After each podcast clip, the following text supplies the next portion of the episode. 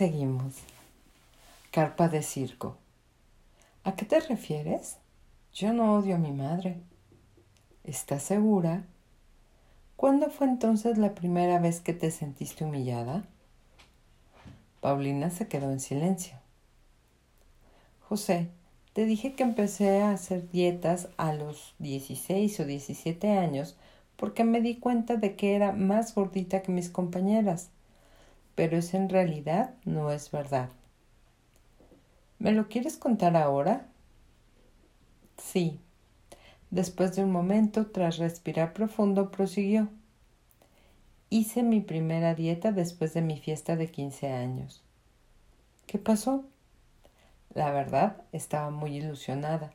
Sería la primera fiesta de 15 años de ese año en mi curso. Y la ilusión duró hasta que fui a probarme el vestido que mandó hacer mi mamá especialmente para la ocasión. ¿Qué pasó? Cuando me vi en el espejo, ya no quise hacer la fiesta. ¿Qué viste? Paulina tomó unos segundos, suspiró profundo y continuó. El vestido blanco era tan grande que con una cinta rosada a la cintura volvió a suspirar. Parecía una carpa de circo, terminó diciendo mientras caían lágrimas de sus ojos. ¿Y? Pregunté sospechando lo peor. Me obligaron a ponerme el vestido y a celebrar la fiesta, dijo Paulina con gran resignación, confirmando mi sospecha. ¿Y eso te dolió? En lo más profundo de mi corazón. Recuerdo ver cómo mis compañeras cuchicheaban mientras me miraban, pensando que yo no las veía. Nadie me sacó a bailar. Solo mi papá. Fue la peor noche de mi vida. ¿Le comentaste algo a tu mamá? No, nunca. No sé qué veía ella en mí. Ahora pensando en voz alta, creo que ella quería tanto que yo fuera perfecta, que posiblemente a sus ojos yo era perfecta. De lo que no se dio cuenta esa noche fue de que si yo era perfecta, era perfecta carpa blanca gigante. Paulina se tomó unos segundos y dijo, Ese día odié a mi madre con todo mi corazón. Ella, sobre todo ella, tendría que haberme cuidado, protegido, y no lo hizo. Me humilló y me abandonó, y su abandono hizo que yo fuera el reír de mi curso hasta que salí del colegio. Ese día también me dio a mí misma, por no haber sido capaz de decir que no por haber tenido que aceptar mi sufrimiento para que mis padres estuvieran contentos. Después de eso comencé con las dietas. Terminó de decir y comenzó a llorar. Esperé unos minutos a que se calmara. ¿Estás bien? Muchas gracias, José. Sacar todo esto a la luz después de tantos años es duro. Sí, Paulina, pero visualizarlo como el comienzo de tu sanación. ¿Has escuchado alguna vez cuando uno entrega amor, recibe amor? Aceptación. Sí, lo he escuchado. Esto te va a sonar algo contradictorio, pero lo primero que tienes que hacer es aceptarte a ti misma, aceptar que hay una razón por la cual estás viviendo lo que estás viviendo, un aprendizaje, una enseñanza o una experiencia. A lo mejor viniste a ser un gran ejemplo para otros, ejemplo de que se puede sanar, porque tú pudiste reconciliarte contigo misma tal y como eres. Una vez que te aceptes, deberás amarte a ti misma. Yo sé que esto también suena como un contrasentido. ¿Cómo voy a amarme si me odio a mí misma? Bueno, mientras te sigas odiando, seguirás acumulando exceso de grasa corporal lo que resiste, persiste. Si creíste o crees que lo que vas a comer te va a engordar, tienes razón. Hay que entregar amor para recibir amor. En la medida que te entregues amor a ti misma, a tu cuerpo tal y como está, vas a liberar aquellas emociones negativas que te impiden eliminar el exceso de grasa corporal. Después te darás cuenta de que comenzarás a amar todo cuanto te rodea. ¿Y sabes por qué? Porque te estarás respetando a ti misma. ¿Y en cuánto tiempo va a pasar eso? preguntó Paulina. La respuesta es que cuando menos te centres en el detalle del tiempo, mejor. Este cambio es absolutamente personal. Tienes que mirar el proceso que estás viviendo con amor. Cuando lo miras con resentimiento, con odio, ansiedad e impaciencia, no lo vas a lograr. Pero he visto personas que bajan muy rápido. ¿Por qué yo no? El proceso es personal. Habrá personas que en dos meses bajen 10 kilos de grasa. Otras tan solo bajarán 2 kilos en ese mismo tiempo. Entonces, ¿en qué te vas a enfocar? ¿En que hubo alguien que bajó 10 kilos y tú no? ¿Cuántos años te tomó llegar al exceso de grasa corporal que tienes? ¿Hace cuántos años que tu cuerpo te está enviando un mensaje que no has querido escuchar? Y ahora que te diste cuenta, ¿quieres que baje en unas semanas lo que te tomó años subir? Si eso no pasa, volverás a crear remordimiento y odio hacia ti misma porque no bajas tan rápido. ¿Qué es bajar rápido? Tienes razón, no había pensado en eso. Por favor, no te compares. Las comparaciones son odiosas. A cada uno de nosotros nos toca vivir procesos totalmente personales que muchas veces poco o nada tienen que ver con lo que están viviendo los demás. Por lo tanto, no podemos compararnos. El proceso es personal. Como te mencioné con anterioridad, y nadie lo puede hacer por ti. En este momento me detuve e invité a Paulina a sentarnos por un momento. ¿Qué te parece que hagamos un ejercicio? Cierra tus ojos, respira profundo, relájate. Sigue respirando en forma profunda. Ahora quiero que viajes en el tiempo y visites a Paulinita, a ti misma, pero cuando tenías 12 años, cuando comenzaste a acumular grasa corporal. ¿Le ves? Sí. Dime, ¿cómo está? Está sola, herida, indefensa, rodeada de oscuridad, apretando fuerte su muñeca entre sus brazos. Es lo único que tiene. Está angustiada, con dolor en el pecho, tiene miedo y se siente abandonada. Ahora quiero que tú te acerques a ella, le cuentes quién eres y le digas que todo va a estar bien. Dile que esté tranquila, que tú estarás con ella y que la vas a cuidar. Ahora hay luz alrededor de ella. Soltó un brazo y me dio su manito, dijo Paulina con lágrimas en los ojos. Dile cuánto la amas, dile que es bella, hermosa, abrázala con fuerza, haz que escuche el latido de tu corazón.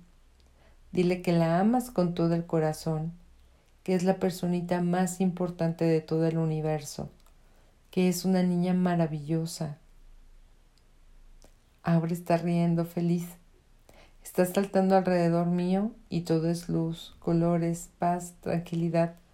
Todo es amor, dijo Paulina llena de felicidad.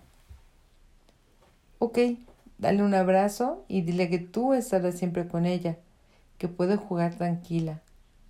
Ahora despídete y repite conmigo. Sé lo que es el amor. Sé lo que es amarme a mí misma. Sé lo que es perdonarme a mí misma. Estoy en paz conmigo misma. Comienza a mover tus manos, tus pies. Cuando estés lista, puedes abrir los ojos. Paulina se tomó un momento para incorporarse. Sacó sus lágrimas. Sus ojos brillaban, pero no por las lágrimas, sino por su luz interior. ¿Se habrá sincronizado con su alma? El tiempo lo dirá. ¿Cómo te sientes? pregunté. Es curioso, pero me siento bien. Un poco extraña, pero bien. Qué alegría escuchar eso. En la medida que mantengas pensamientos positivos hacia ti, desde tu corazón y no desde la mente, vas a comenzar a cambiar la vibración que tienes hacia tu cuerpo. Y si sueltas y te aceptas, tu cuerpo también va a soltar. Ese, querida Paulina, es el proceso que acabas de comenzar. El cuerpo dependerá exclusivamente de tus pensamientos, tus interpretaciones y tus creencias. Lo que crees, creas, dijo Paulina sonriendo. Así es, y es por eso que desde hoy en adelante, si, si flaqueas en cualquier circunstancia o área de tu vida, te invito a que simplemente te detengas te desconectes por un instante de todo cuanto te rodea y respires para conectarte contigo misma y descubrir cuál es el mensaje, qué me está queriendo decir, qué me está diciendo mi cuerpo, para qué me ocurre esto. Una vez descubierto ese pequeño pero gran detalle, una vez que estés en paz contigo misma y con lo descubierto, como por arte de magia tu cuerpo comenzará a liberar de forma natural el exceso de grasa corporal que tiene acumulado. ¿Sabes por qué? Porque el amor y el respeto por ti y por los demás estará fuertemente presente en tu vida y ya no lo necesitará para protegerse ni esconderse.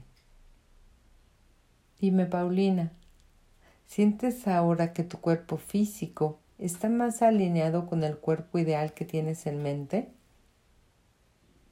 Es raro lo que voy a decir, pero sí, me siento más bonita y no he bajado un solo gramo desde que nos juntamos. Rió de buena gana. Esa es la actitud, te felicito, dije al darle un largo abrazo.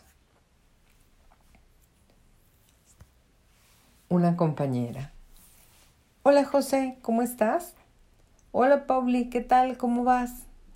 ¿Todo bien? Feliz con el proceso que estoy viviendo. Genial, no sabes cuánto me alegra. Tengo una compañera de trabajo que tiene hipotiroidismo y quería preguntarte si le puedo dar tu número. Le conté de mi experiencia y piensa que a lo mejor le está pasando algo similar.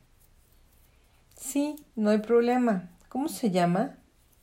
Claudia, es locutora, trabaja en la radio conmigo. Perfecto, dale mi número, que me envíe un mensaje. Te pasaste, muchas gracias. Gracias a ti por la recomendación. Un abrazo y que tengas un lindo día. Muchas gracias. Igual para ti, besito. Claudia. Estaba tomando una crema con café cuando recibí un mensaje de un número que no tenía registrado. Hola José, mi nombre es Claudia. Hola Claudia, ¿cómo estás? Muy bien. Pauli me contó lo que haces y me gustaría reunirme contigo. Sí, me dijo que tienes hipotiroidismo. Así es. ¿Crees que me puedas ayudar? Veremos. ¿Cómo estás para mañana tipo 18 horas? Bien, Salgo de la radio a las 17.30. Perfecto. Entonces espero a las 17.30 la salida de tu edificio. Te envío una foto para que me reconozcas. Genial. Nos vemos mañana. Te envío la, la mía. Un abrazo. Emociones. Hola Claudia. Saludé apenas salió del edificio. José. Hola, ¿cómo estás? Perdóname por el retraso. Tuve que resolver un par de cosas antes de salir. Tengo un jefe que... Uf, ni te explico, respondió mientras me saludaba. No te preocupes, lo que hago me permite aprovechar mis tiempos muertos. No hay problema. ¿Cruzamos al parque? le dije señalando el camino. Perfecto. ¿Y en qué te puedo ayudar?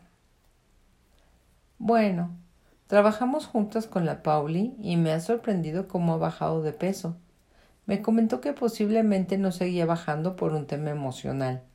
Y cuando escuché eso, pensé que a lo mejor mi problema también podría estar relacionado con algo emocional. Por eso le pedí tus datos. Muchas gracias por la confianza.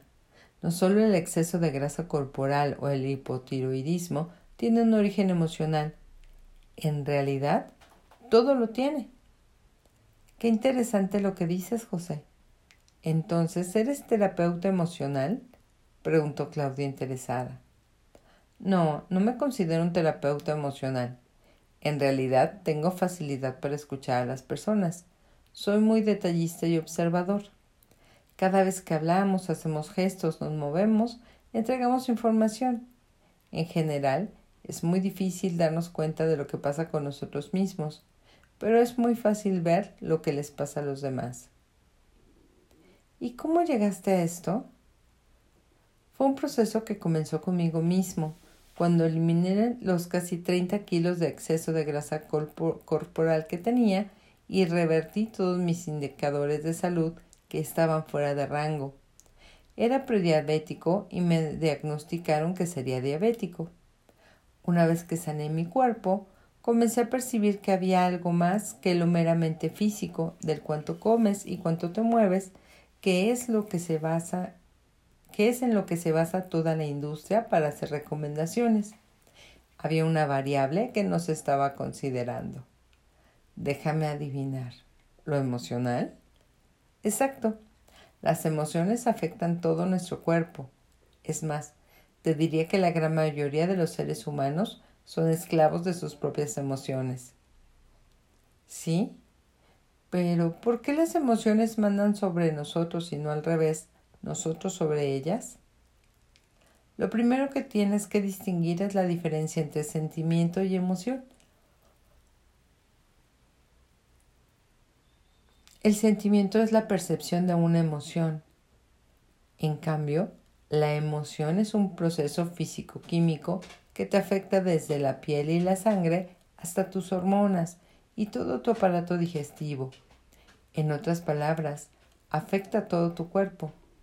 Cualquier condición que tengas se manifiesta primero a nivel inconsciente, a nivel emocional, y si no te das cuenta y o no trabajas eso, termina manifestándose físicamente como un síntoma o, una serie de síntomas. José, no es que desconfíe de lo que me explicas. Hay una parte de mí que cree y le hace sentido lo que me dices. Pero la otra se pregunta, ¿realmente es tan así? ¿Y por qué la medicina no te informa de nada de esto?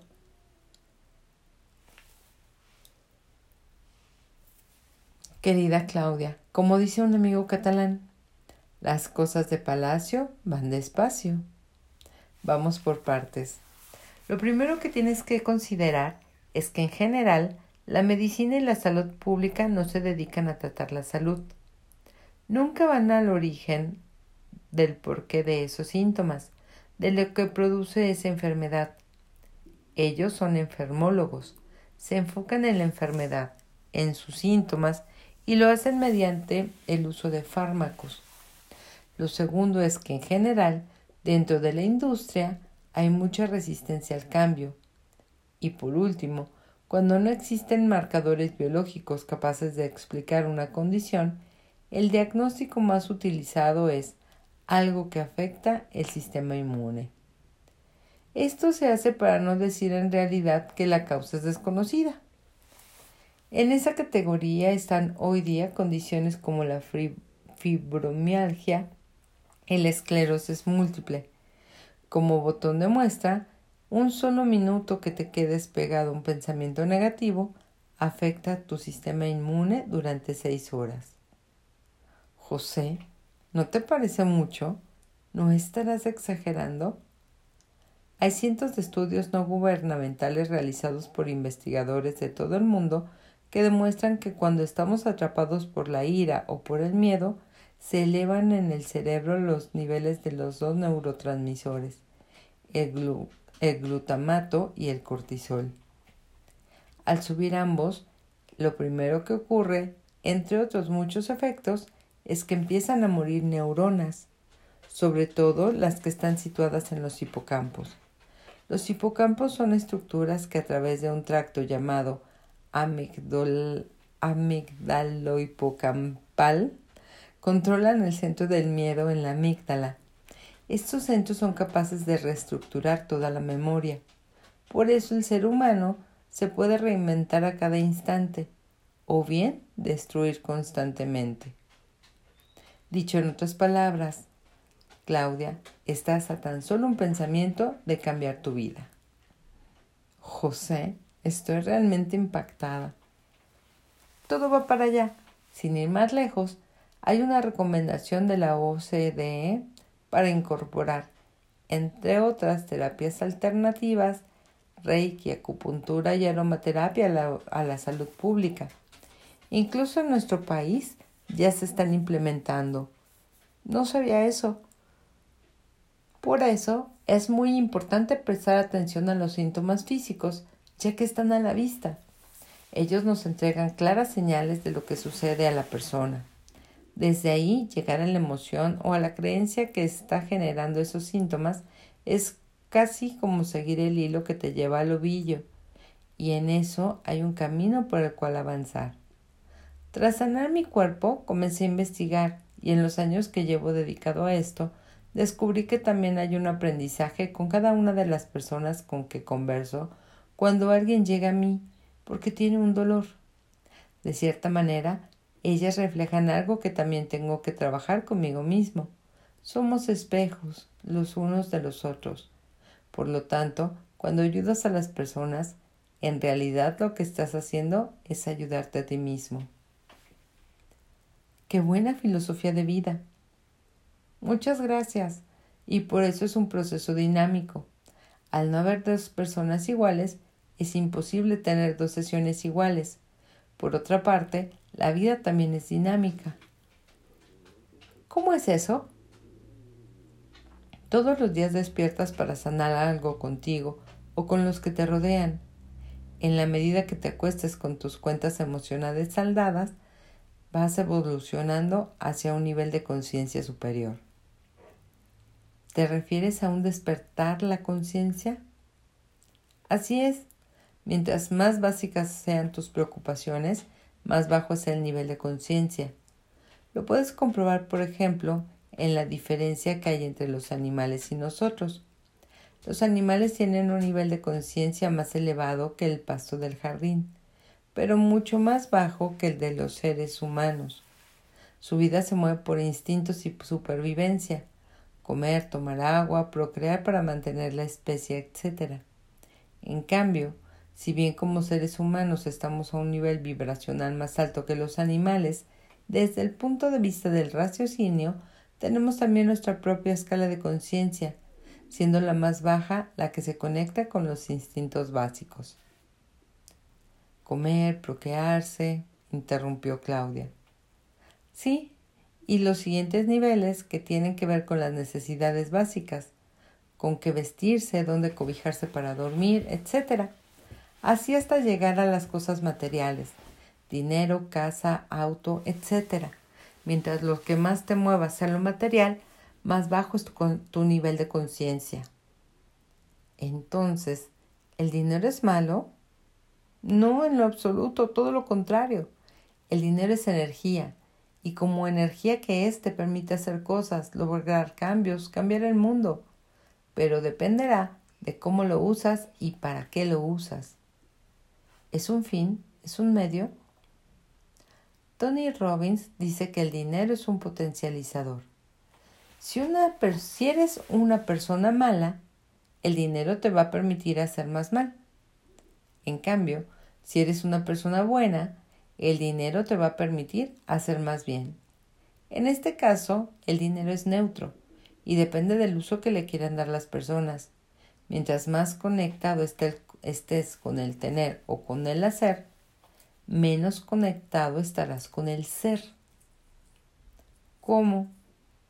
Eso me lo tienes que explicar. Bueno, el tener es fácil. Hay personas que consideran que el éxito depende de cuánto tengas. Ellas posiblemente tienen una lista de chequeo que puede ser mental, es decir, que podría ser inconsciente, de todo lo que quieren tener en la vida, casa o casas, auto o autos, señora o marido, hijos, nietos, etc. En general, las generaciones anteriores fueron educadas así, en el tengo, tengo, tengo.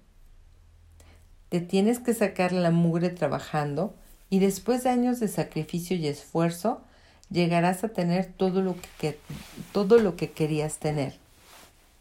Así eres o crees ser así. Feliz. Feliz porque le puedes demostrar a tus pares que lo lograste. Miren lo que tengo. El problema es cuando desperdicias la vida juntando cosas y llegas a un punto en el que te das cuenta de que lo tienes todo y no tienes nada. Mira la edad en la que se separan los hombres exitosos. Entre los 50 y 60 años.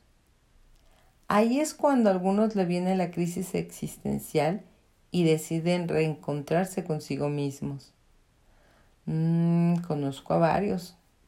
Cuando estás llena de cosas y no te sientes feliz, entonces vas por el hacer, que tiene que ver con el poder. Soy CEO, presidente o gerente general de esto o lo otro. Tengo esta profesión, este posgrado, este cargo. Un buen ejemplo de eso podría ser un empresario que con todo el dinero del mundo, no conforme con su vida, quiere ser presidente. Mm, también ubico a varios. Después del dinero, el poder. No me malinterpretes. Nada tiene de malo estar lleno de cosas o lleno de cargos. El problema está en si eres o no eres feliz con esas cosas, con esos cargos, con esa vida. Y eso es algo absolutamente personal. Es algo que solo lo sabe tu corazón. Podrás decir todo lo que quieras de la boca hacia afuera para justificarte que lo hiciste por tus hijos, que lo hiciste por tu familia, lo que sea para hacerte sentir bien contigo misma.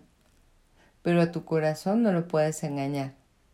Esa dualidad, esa contradicción entre lo que piensas, dices y lo que realmente sientes, también produce enfermedad. ¿Y el ser? Es en realidad, esa es en realidad la clave. Cuando comienzas desde el ser, estás en paz contigo mismo, con el mundo y con todo cuanto te rodea. La verdad no importa qué cosas o cargos tengas o no tengas.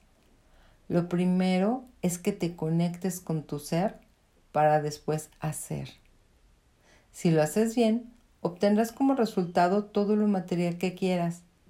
No importa en lo más mínimo lo que crean o piensen los demás acerca de lo que haces o tienes, lo que dejas de hacer o de tener te das cuenta que no depende de cuánto tengas o qué hagas, sino de que realmente te sientes realizado contigo misma, con lo que eres y lo que haces día a día. Sí, lo entiendo. ¿Y hace cuánto tiempo estás en esto?